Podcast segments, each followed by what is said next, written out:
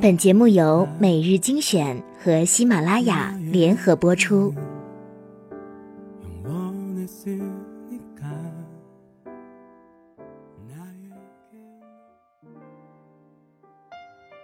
欢迎收听每日精选，我是主播小乖。今天分享的这篇文章来自作者李月亮的《别嫁给那些不现实的男人》。二十一岁的读者小妹说，她谈了个大自己九岁的男朋友，想结婚却遭到老妈大力反对，特别苦闷。男友大九岁也还好吧？我说，但老妈就是不能接受，反对的特别激烈，怎么办呢？她说：“那他有什么优点？你爱他什么呢？”小妹说了好多，大意是这个男朋友又会魔术，又会武术，又会跳舞，又会耍酷，非常完美。嗯，他是做什么工作的？我问。小妹说，以前在亲戚公司做事，后来嫌薪水低不干了，最近半年一直没上班。她想自己开公司，只是没资金。其实我妈拿得出来，但她死活不给。嗯，那他有什么专长吗？创业的话，做哪方面的？他有很多想法，房地产啊，开酒吧啊，做互联网公司啊什么的，他都能做。他说，只要有一笔创业资金，赚钱是分分钟的事儿。嗯，他感情经历多挺多的吧？是啊，他以前的女朋友都嫌他没积蓄、没房子，不愿意嫁给他。但我不介意租房结婚，只要有爱，租房照样可以幸福啊！你说对不对？我说小妹，你可能要失望了。我的意见跟你妈一样，不赞成你跟这个人结婚。小妹表示无语，你们怎么都这么现实？我说生活本来就是现实的，他暂时穷不要紧，但应该踏实努力。可是通过你的描述，我目测这是一个一穷二白、好高骛远、华而不实，三十岁了还靠变魔术哄女孩子开心的男人。你跟他结婚，未来实在不乐观。会有多么不乐观呢？我的同学 S 可以做个榜样。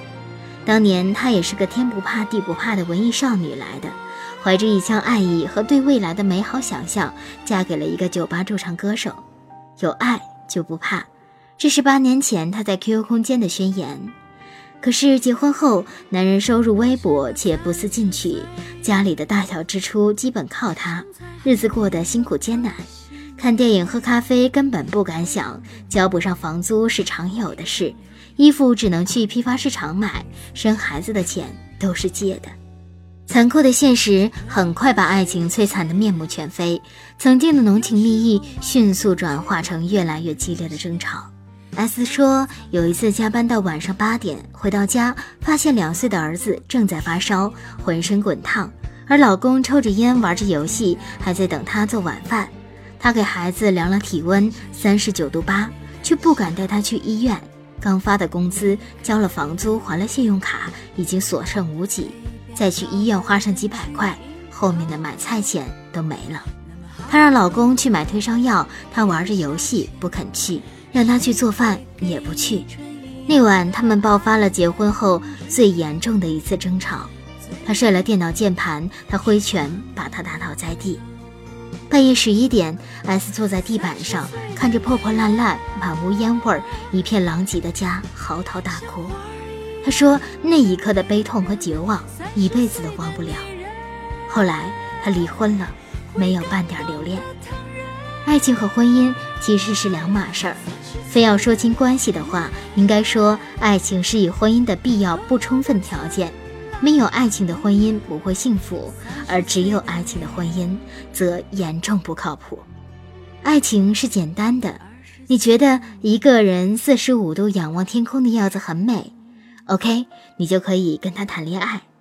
但婚姻则复杂的多，两个人结了婚是要柴米油盐过日子的，衣食住行、老人孩子、亲戚往来，桩桩都是要实实在在去面对的俗事。在俗世里，人是不得不现实的。当你穷得交不起房租，孩子生病都不敢去医院，他情歌唱得再动听，魔术变得再有趣，又有什么意义？友情饮水饱是一厢情愿的浪漫想象，贫贱夫妻百事哀才是残忍的现实。或者你拼命赚钱，他拼命花；你一心待他，而他四处留情；你累死累活带孩子做家务，而他永远都在玩手机打游戏。这种日子有多累，过上你就知道了。爱情可以是仰望天空，可以是建立在某种迷幻感觉上的空中楼阁，而这楼阁只有能够稳稳落在现实里，才能变成婚姻的基础。因为婚姻必须脚踏实地，必须有足够的现实基础来支撑。与现实格格不入的爱情，一般都活不长。所以，谁都没有理由责怪女孩子现实。真要结婚的话，那些只看感觉不考虑现实的姑娘才是傻姑娘。当然，这个现实绝不只关乎钱，它够不够体谅，够不够专一，够不够踏实，有没有能力，有没有上进心。有没有责任心，都是现实的考量标准。只有这些条件大体达标，婚姻才能稳定，你才能有安全感。你要嫁给一个人，最想要的一定是幸福感和安全感。幸福感是爱情和精神层面的共通带来的，而安全感则必须通过现实的标准来实现。